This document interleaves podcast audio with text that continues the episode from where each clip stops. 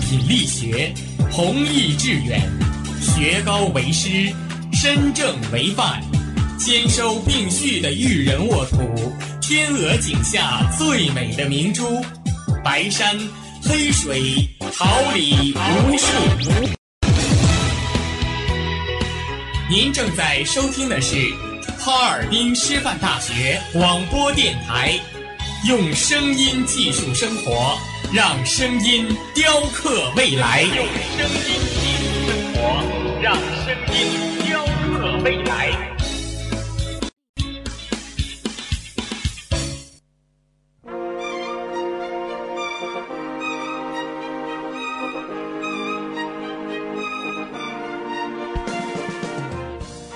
春华秋实，桃李不言。炫动之声，无限精彩。FM 七十六点二。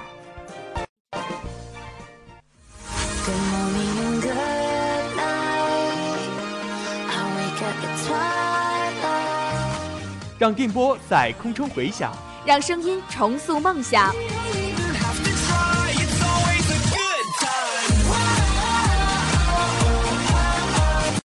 在青春的旅途上，用电波打破沉寂。在年少的岁月里，让声音尘封迷茫。我的快乐源泉，我的青春宣言。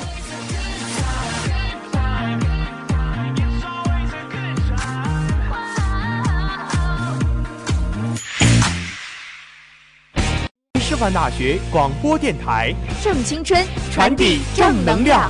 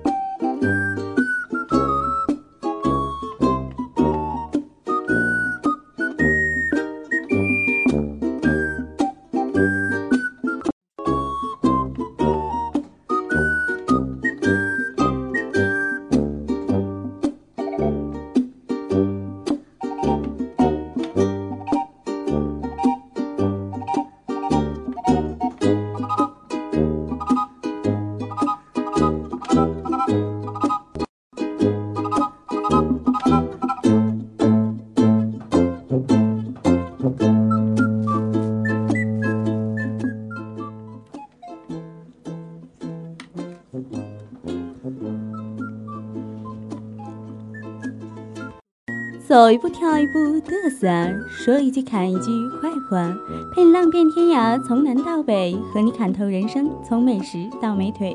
又是一段闲适惬意的下午时光，我是你们的新朋友卢瑞斌，我是你们的新朋友周婉露，欢迎各位在每周四的下午准时来到我们由梦溪养八路的放肆吧哈师大梦溪堂，你本来就很美。同时感谢我们直播间里辛勤工作的编辑孙博农、导播王宇成、监制黄健、新媒体孟爽、夏书涵、王瑞林、综合办公室田园。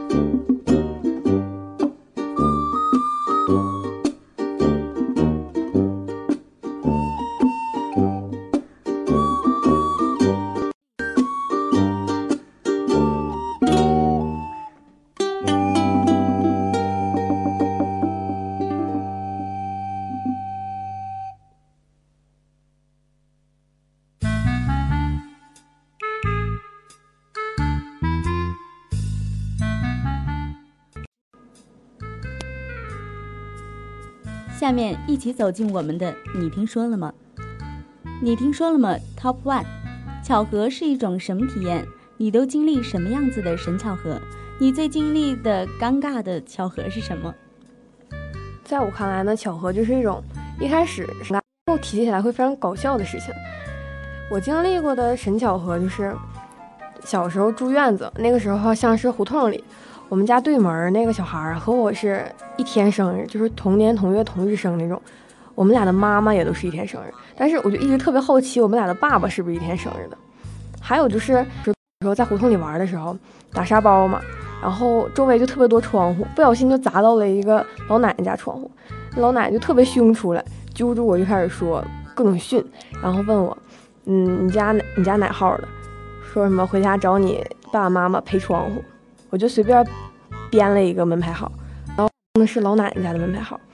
之后呢？他就说：“那就是我家门牌号，你撒谎撒的也太直接了吧？”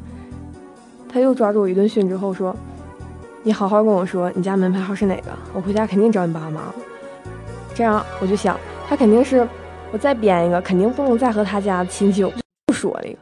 没有想到呢，是他家儿子的门牌号。那么瑞冰，你经历过最尴尬的巧合是什么呢？我经历的最尴尬的巧合是在今年开学初的时候吧，在开学之前呢，我们班级的同学就自行找到了我们，然后建立了一个班级的一个小群，在这个班。我们有一个来自四川的男生，他总是在我们的班级小群里讲一些什么哈尔滨怎么怎么不好呀，哈师大怎么怎么不好，我就特别来气。作为一个哈尔滨人，作为一个已经考到哈师大的人啊，我真的是受不了。东北人脾气比较暴，大家都可以理解。于是我就想着，在开学的时候，我一定要教训他一顿。我们暂且就叫这名男生。有一天，军训结束的时候，大家都走在这个甬路上。向食堂走去，这条路上真的聚集了好多好多人，我就朝着一帮男生，我就大喊，我问我说谁是小 A 呀？这时候我就看见有个男生直勾勾的看着我说，我有对象。当时我就懵了，意思呀？我真的就是当时那一刻，大家所有人都以为我是现场表白求爱被拒，我就灰溜溜的跑掉了。结果到宿舍之后，我的室友们和我说，说这个小 A 为了给他的好友找对象，到处散播说。哎，小 B 没有对象，大家快来，大家快来！结果这个小 A 就把我当成了小孩儿，哎，超级尴尬呀！当时所有的人都以为我是要找对象，真的太尴尬了。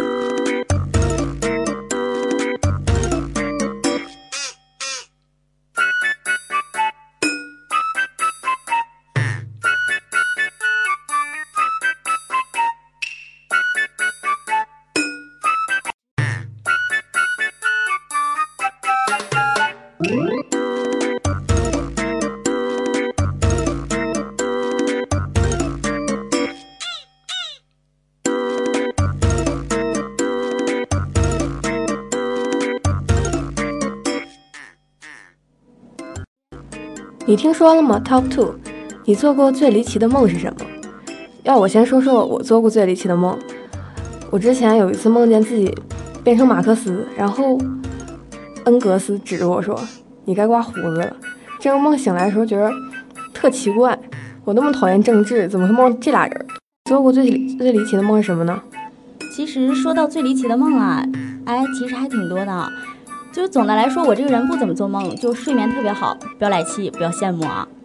就前几天吧，我就做了一个特别奇怪的梦，就是我这个人平时不做梦，而且不说梦话。结果有一天晚上，我就特别大声。第二天早上的时候吧，我的室友跟我说这件事，我还觉得，哎呦，特别奇怪，我怎么能说梦话呢？我怎么能做这么奇怪的梦？我做那个奇怪的梦，就是我做梦变成了一个富家女，就是超有钱。就想象不到我老爹有多少钱，就那小金库，哎呀，那都不提了，数不尽的钱。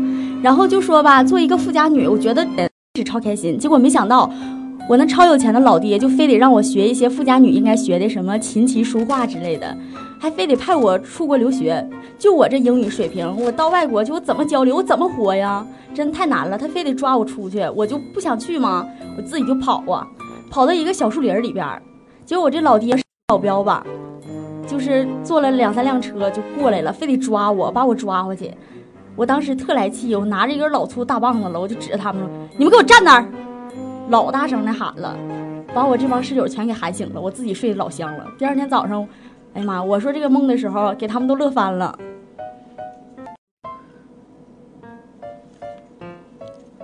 小伙伴们和你分享过他们的梦吗？谁的梦更离奇呢？说到那个大家的梦啊，一个比一个离奇。就比方说前几天嘛，我有个好朋友蕊蕊，他就跟我说，他不止一个梦，可能是少女心比较泛滥啊，他就做梦说就是全世界都发大洪水，然后发大洪水呢，他还特别高兴，特别高兴的是，就是每一个人都有一个神奇的小凳子，就每个人坐在小凳子上，那个凳子就是随着洪水的涨幅而涨幅，就洪水涨一厘米，那个小凳子就涨一厘米。飘悠飘悠的，一点点往上涨，然后等到这个洪水涨到非常高非常高的时候，就小凳子就直接飞起来了，把所有人都带到了一个大桥上。那个大桥上什么都有，简直就是梦幻的天堂啊！所有小女生心中梦幻的地方。还有就是特别离奇的梦，我觉得聪聪的梦更离奇了。聪聪总是做自己嫦娥奔月的梦。第一天的时候，他做梦，做梦说他吃了一颗仙丹，脱离了地面。然后就向高空飞去，飘飘悠悠的。第二天的时候呢，做梦他飞在半空中，就是离地面有些远了，但是离月亮还非常远，还在继续的飘升。第三天梦，做梦他一直向月球飞去，越来越近，越来越近，最后到达了月球。真的是太离奇了，这些梦。我小伙伴和我讲过一个梦，就是追星嘛，他当时梦见张艺兴带他去买煎饼果子。然后卖煎饼果子的摊主是吴亦凡，和那个张艺兴一起去买东西，特别的不爽，就吃醋，然后还和张艺兴大打出手，就是怎么都不把不把这个煎饼果子卖他。但是说到谁的梦更离奇，我感觉还是自己的更离奇一点吧。记得自己小时候三年级的时候，就特别喜欢看变形金刚，天天看变形金刚。那个时候中央五天一一步一步的播那个变形金刚，晚上有一天就做梦，梦见我爸变成大黄蜂了，然后。我和我妈就还是普通人，后来我爸被这这个大黄蜂就被威震天给魔化了，就说要杀我和我妈，就在那个他快要失去理智的时候，让我俩跑，整个人就是哭醒了。我平常都不怎么做梦，这个梦过去了这么多年，还是让我记忆犹新。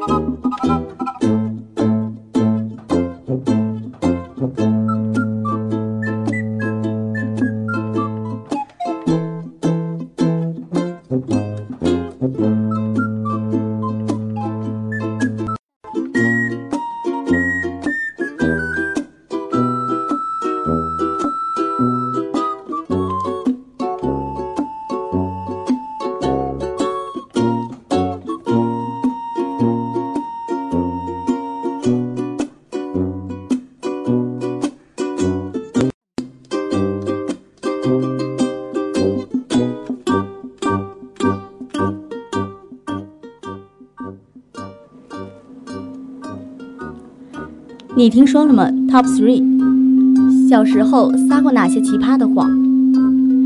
哎，婉露，感觉你挺古灵精怪，非常有趣的事情吗？关于撒谎这方面的？你瞎说，我多乖呀！我小时候，嗯，可能撒过最多的谎就是和吃有关吧。小时候家长都不让吃辣条那些垃圾食品，有的时候偷偷以为家长不在家，偷偷买回去几包辣条，放书包里揣着，就以为自己在家偷摸吃完不会有人发现，然后。家长在家的时候，我妈就问我：“辣条哪来的？谁给你钱呀？”我说：“我说我在道上捡的。”然后像小时候上小学嘛，看见有的时候那些六年级的属于高年级的学姐，她们有的就染头发。小时候我也不懂为啥小学就有那么多染头发，染的那个黄色头发。站在老师办公室里，老师他们的时候说：“你这头发咋回事啊？昨昨天一个色儿，今天一个色儿。”他他说我昨天头就这个色儿。说拉倒吧，你今你昨天头发黑的，你今天就黄了。那个高原学姐那个回复真的是老神了，她说了一句：“我今天魔法觉醒了。”其实说到大家应该是都有许多许多想说的话。然后我们来看一下下一个问题吧，你见过哪些神回复？看到这些神回复时，你是怎么想的呢？网上不是经常有那些博主发那种对联吗？就是出上联，网友对下联，抽奖那种。神的就是出的是一句林徽因的诗：“是爱是暖是希望，你是人间的四月天。”一个网友的神回复就是：“是他是他就是他，少年英雄小哪吒。”这个我觉得屌爆了。还有之前看那种动图，网上，嗯，在南极科考队那些人。检查那个冰盖的时候，一只企鹅就扭扭哒哒的过来了，底下就有人评论说充 Q 币吗。那看到这些神回复的时候，瑞冰你是怎么想的呢？看到这些神回复，我就觉得，哎呀，大家的脑洞真的是好大呀！你就比方说，我们经常在班级里，就是班干部会发一些，然后就说，如果班干部说收到回复，我们这些同学就会在下面回一溜的复字，单个复字走队形。如果班干回回复收到，我们这些同学就会回一溜的到，在下面走一溜队形。真的想想，哎呀，他们怎么脑回路那么大呢？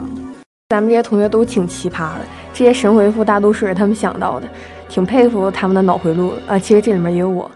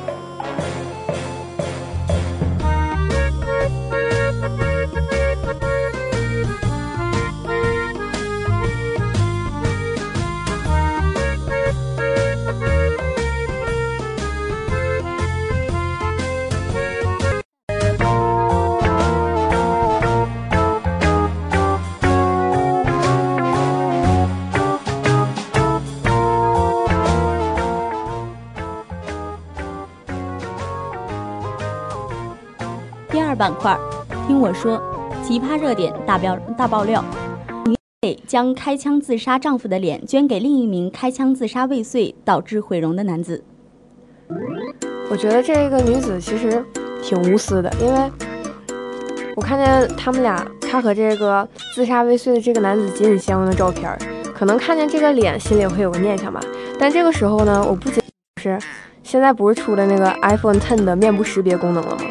这样的话，是时候检验面部识别真正的技术了。亲戚朋友总来家里蹭住，姑娘霸气回怼：“我家的房子凭什么给别人住？”哎，你说这些亲挺过分的哈！你说自己家有房子自己不住，凭什么让你来住呢？你说你去一次两次也就够了，你总来家里蹭住，那谁家的房子是宾馆啊？让你免费蹭住的？我觉得这个姑娘霸气回怼挺对的，本来就是嘛，自己家的房子不给别人住，挺对的。一个巧克力，女生寄回一窜一送，你算哪根葱？我觉得这女生做法挺正确的呀，就是不吊着人家，果断的表明自己的观点，果断拒绝，而且挺有创意的，一葱一蒜也不会让那个理工男觉得太尴尬吧？这样啊。女生这样做没毛病，大爷举牌为儿征婚，承诺每年替儿媳清空购物车。清空购物车，哎呀，这个大爷下的这个承诺其实挺狠的哈。我觉得他一定是没有看过女孩子的消费能力。如果你看了之后一不已。哎，对了，说到双十一，婉露，你双十一花了多少钱？反正从如果原来是千手观音的话，现在基本上就是维纳斯了，都没了，剁没了。为求子竟连生八女，这对夫妻仍称没错。天下父母都想要儿。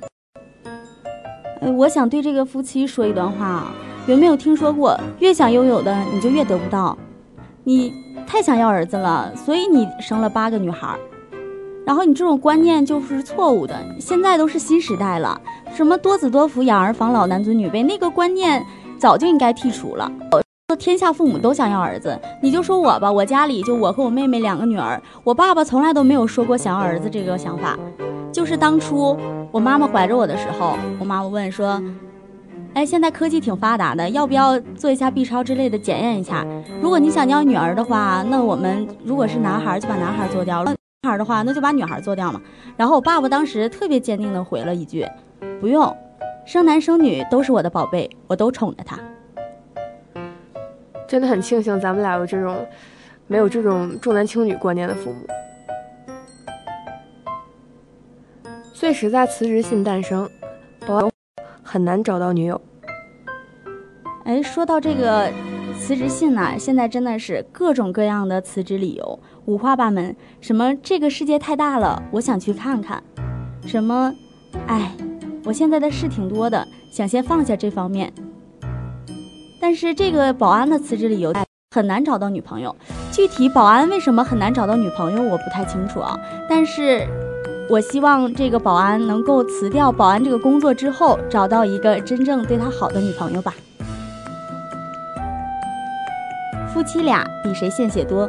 六十岁丈夫二十年献血一百二十一。在我看来呢，这也属于一个正能量新闻了。比献血多，虽然说这个比赛这个性质是有点过了，但是献血是好事儿啊。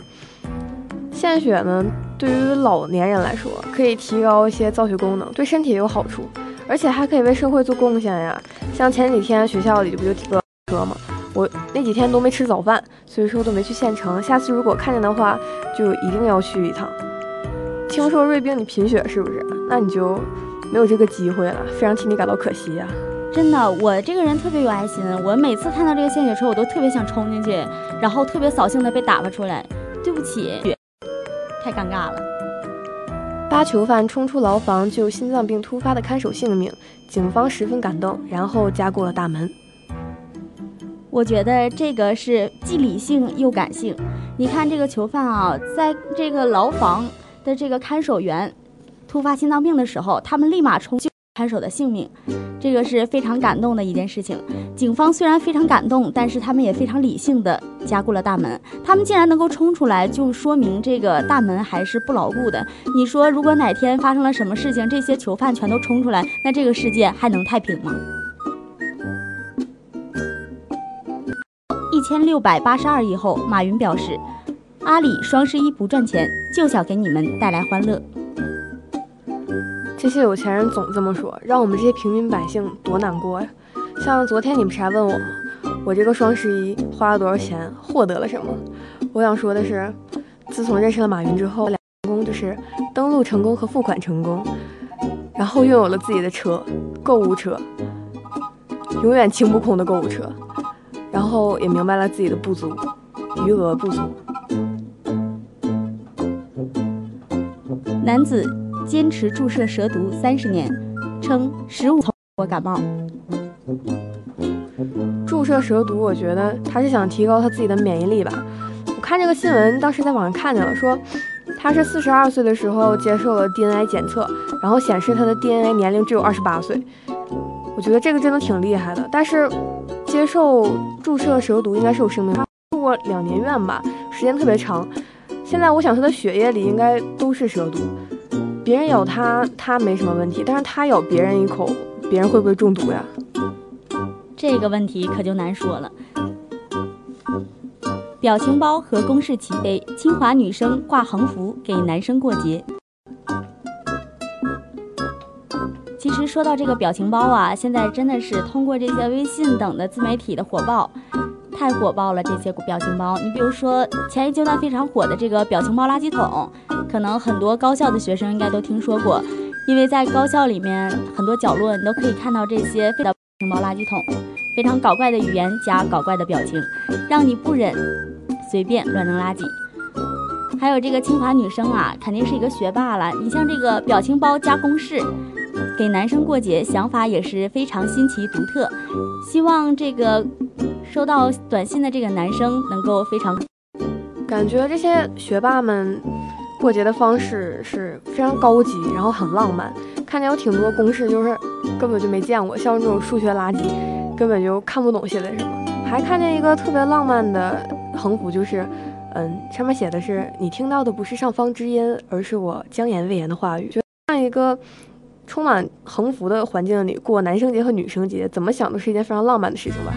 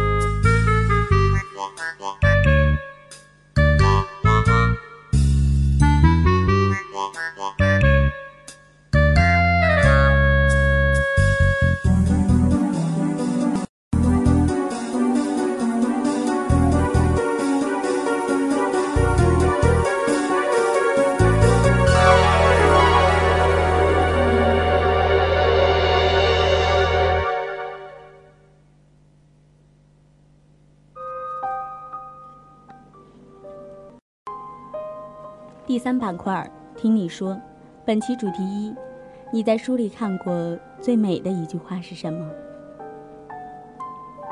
长崎山下的网友说，他最喜欢张爱玲的一句话：“海上月是天上月，眼前人是心上。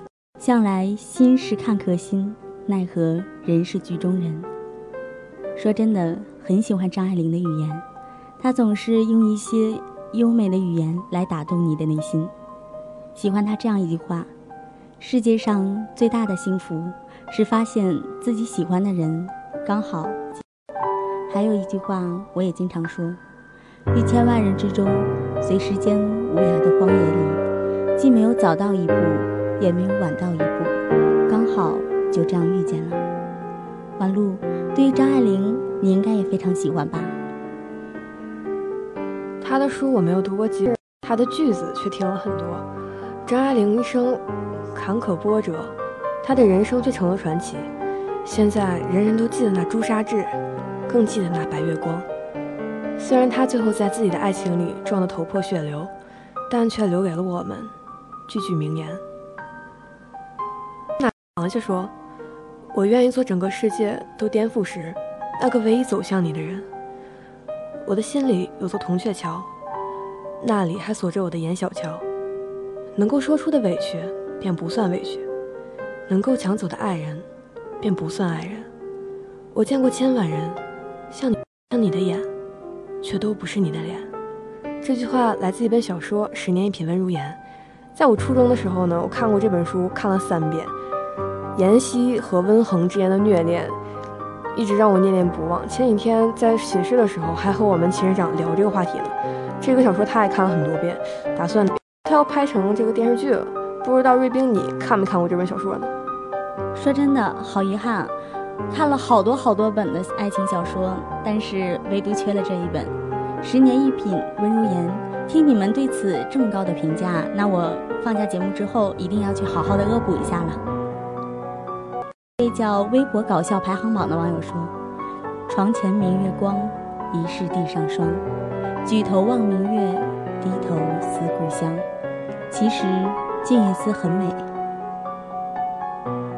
每一首诗都有它独特的意境，其中蕴含着作者。”真正去体会诗中的意境，其实带着一丝凄凉的美感。如果恰好此时的你远在异乡，望着明月而孤单一人，那这首诗一定能勾起你的情思。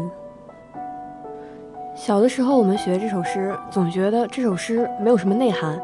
头，但是如今上了大学，离开了自己的家，虽然离自己的家乡只有两个小时的车程。但是离自己的家却隔了几公里，如今才真正明白了“举头望明月，低头思故乡”的含义。我们都是他乡的异客。当月光初升，天空飘雪的时候，我们才会发现真的很想家。这首诗，我们也终于读懂它的内涵。就是黄彤彤爹爹呀说：“竹杖芒鞋轻胜马。”谁怕？一蓑烟雨。我们都知道，这是来自苏轼的一首诗。其实这句诗词曾经有好长一段时间都记在我那个留言本上。这句话是我一个好朋友送给我的。其实他只是简单的喜欢这句，对我并没有太多的意义。但是每提到这句诗词，我总能想到我那远方的朋友。夏日与夏木的小耳朵说：“被温柔对待后，自己也想变得温柔。只要有想见的人，就一点都不会孤单。”话来自夏目友人帐。其实很多时候，就像这句话一样，有想见的人，我们就觉得此刻我是世界上最幸福的人。如果心中没有所期盼的人，即使你在闹事。你却觉得孤单。我之前看《追风筝的人》里面有这样一句话，和这非常类似，是这样说的：“得到了再失去，总是比从来就没有得到更伤人。”会呼吸的洋娃娃与我说：“白头戴花君莫笑，从不败美人。经岁月磨练后，一派芳华，气质卓然之美，才算美人。”美人并非是徒有其表，那种只叫花瓶，是真正经过岁月的沉淀和历经世事沧桑之后，才能称为美人。这种人向来怜惜。刘同在我在未来等你说过这样一句话：“我配不上你，连喜欢都感觉很吃力。”听到这句话，我想起了刘同的另一句话。一个人害怕孤独，两个人害怕孤。其实，在爱情的世界里，我们总想着自己要更努力一点，变得更优秀一点，这样我才能够配得上你。想起来了，我最喜欢的电视剧里面有一句台词：“你很优秀，这我知道。我不是世间最优秀的那个人，可以努力做最优秀的自己，来配你。”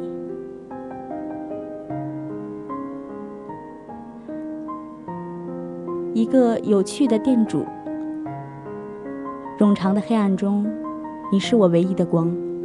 这句话来自《白夜行》。说真的，白许许多多的话语打动我们的内心。完路，你对《白夜行》有怎样的看法呢？这本小说是我高三的时候读过一半的书，但是现在可以说是风靡我身边每个人。这句话是《白夜行》的主角雪穗说的话。我的天空里没有太阳，总是黑夜，但并不暗，因为有东西代替了太阳。虽然没有太阳那么明亮，但对我来说已经足够。凭借着这份光，我便能把黑夜当成白天。我从来就没有太阳，所以不怕失失去。那亮丝就是雪穗唯一的光。两个人相互扶持，一路成长。很希望身边也有这样一个人，能够陪着我，陪着大家一起成长，去变成一个更好的自己。蒋伟的小耳朵说：“喜欢大兵在我部里面的一句话，如果没有失去过，你又怎会永远记住我？或许人就是这样的吧，拥有的时候我们不知道珍惜，唯有失去过后才能体会到它有多重要。所以，耳朵们，请珍惜你身边的人吧，不要等到失去了，你才想到追回。”那就用一句我们都非常喜欢的话来结束今天的这一趴：春水初生，春林初盛，春风十里不如你；秋风落叶，愁心上秋，只为你。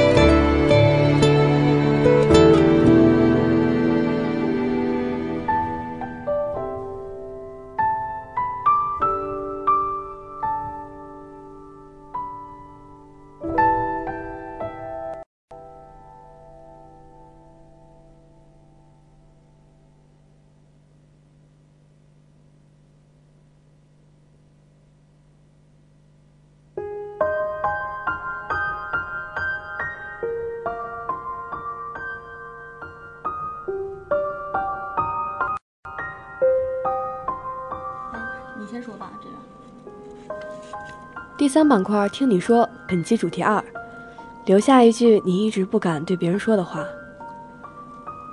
一位叫田老头的小耳朵说：“我想谈恋爱了，可没有喜欢的人，连发呆都不知道想。”其实这句话暗暗的透着苦涩。前几天，我的男闺蜜也有了女朋友，我对他说：“你真的很幸运，能找到你喜欢并且也喜欢你的人。”而至于我，我连个喜欢的人都没有。他安慰我说：“所以说你是孩子，等你也有了喜欢的人的时候，你就长大了。”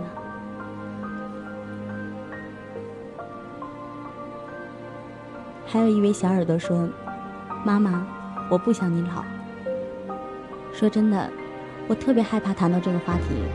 我是一个特别感性的人，一想到我爸爸妈妈会逐渐的变老。而离我远去，我就止不住的流眼泪。我真的好害怕，有一天，如果我父母真的不在我身边了，我会变成什么样子？记得小时候，还在念小学吧，和妈妈一起睡，晚上靠在妈妈怀里，就在想，要是有一天我妈妈不在我身边了，她老去了，或者生病了，我会是一种什么样的心情呢？其实不只是妈妈，对所有的亲人长辈都有这样的想法。看着身边的人慢慢老去，真的是一件非常非常残忍的事情。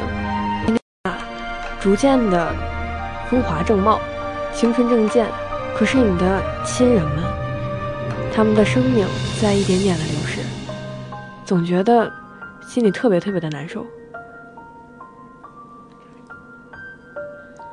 说到这儿，有一句话我想送给我的：你养我长大，我陪你变老。树欲静而风不止，子欲养而亲不待。所以，趁着自己的父母还正年轻、正当壮年，我们也要多尽自己的孝道。就在火锅店等我的小耳朵说：“请不要在我心情不好的时候开我玩笑了。尽管我脾气真的特别好，平时怎么开玩笑、怎么闹都可以，但是我心情不好的时候，我真的很烦。”说真的，大家都说我是一个人。有人说性格决定命运，也许这句话是真的吧。是我脾气很好，性格很好。但并不代表我所有的时候都不烦你，所有的时候你都可以任意的开玩笑。我也有心情难过的时候，我也安静的痛哭一会儿，给我一个空间好吗？其实还有一种状况也是非常让人不爽的，就比如说你有一个特别好的朋友，你们俩平常关系特别铁，但是在一些陌生人面前的时候，他就开始各种揭你的短儿，跟你闹，这个时候。真的特别。之前在网上看高情商的表现之一就是，不管你和你的朋友多好，但是在外人面前都不要轻易说他的缺点。猫的树和我的你说，我真的不想结婚，真的。我想对这位小耳朵说，尽那就尽力的去拖延时间吧。所有解决不了的问题都交给时间。曾经。我们费尽心思想要解决的问题，随着时间的流逝，你会发现，渐渐的，轻而易举的，就这样解决了。一位叫陈小雨的小耳朵，你还好吗？我不是很好。听到这里，我真的很想问瑞冰一句：你还好吗？因为马上就要考四级了嘛，我感觉我对四级还是一点都没有准备，和自己刚上大学的时候。期盼的一点都不一样，没有活成自己想象，是一件非常失落的事儿。就是想着好好学习，但却一直拿不出实际的行动，我感觉非常沮丧。所以我经常这样问自己的时候，我都感觉真的不是特别好。说真的，我们总是有满满的期盼，有满满的计划，可是到头来，日子过去了，我们真的去做了吗？回问自己，你还好吗？说真的，我不好。曾经写下的满满的计划，到头来也没有实现几个。一起，让我们做一个行动派吧，不要空有思想。所有想做的事情，想到了就去做，坚持下去吧。终有一天，我们回答自己的时候会说：“你还好吗？”是的，我很好。叫十九颗颗的小耳朵说：“我真的希望 VIZ 拿一次冠军，别再听到有人嘲讽他一生无冠。”这样惋惜的事真的有很多。我特别喜欢那一个美国女歌手 Katy Perry，她有无数张白金冠单和专辑，但是她一次都没有拿到过，每次都是提名。每到格莱美评奖的时候，就会有一大堆人在下面评论说。Katy Perry 陪跑格莱美七年，类似的情况还有小李子，演过《泰坦尼克号》的 Jack，他演了一辈子的电影，但是却一次都没看。上次拿到影帝之后，还被人说了是捡了大便宜。与此类似的还有村上春树，那个写过《挪威的森林》的大作家，他写过那么多经典，可是一次诺贝尔都没有得到。听到这种话，真的很替他们着急。有认识，但是却没有拿冠军的运气。一位叫琳琳的网友说道：“好后悔没有认真读书。”我想对这位小耳朵说：“既然从前没有好好读书，那么从现在开始，努力的去完成这个梦想吧。里有那么多的书，一本一本的开始看起。”现在你还不晚，不要等到某一天你白发苍苍，回忆自己的年少时光，说：“好后悔没有认真读书。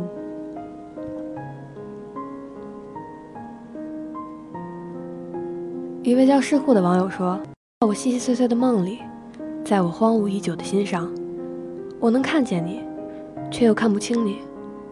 路上的每个行人都像你，无处不在是你，处处不在也是你。”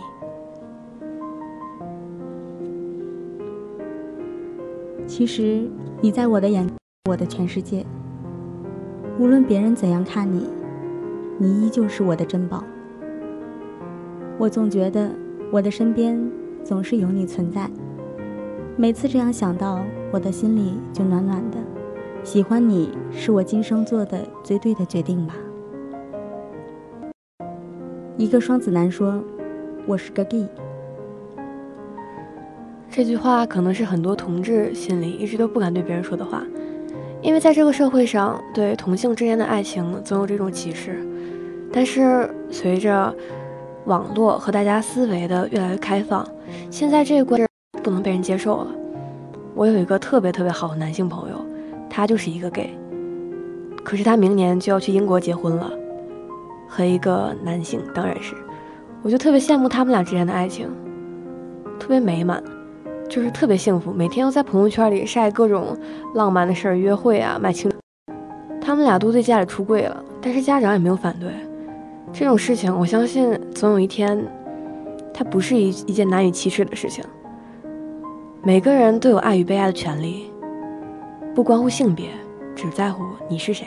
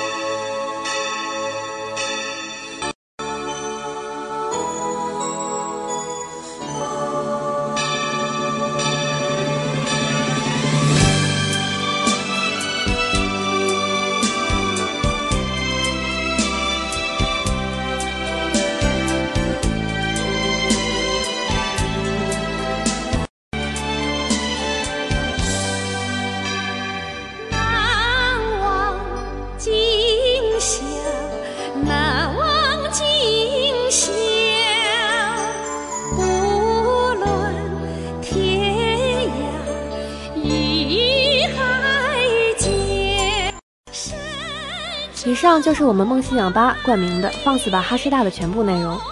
放肆是一种态度，放肆是一种精神。如果你放肆的话，就要来放肆吧哈师大；如果你不放肆，更要来放肆吧哈师大。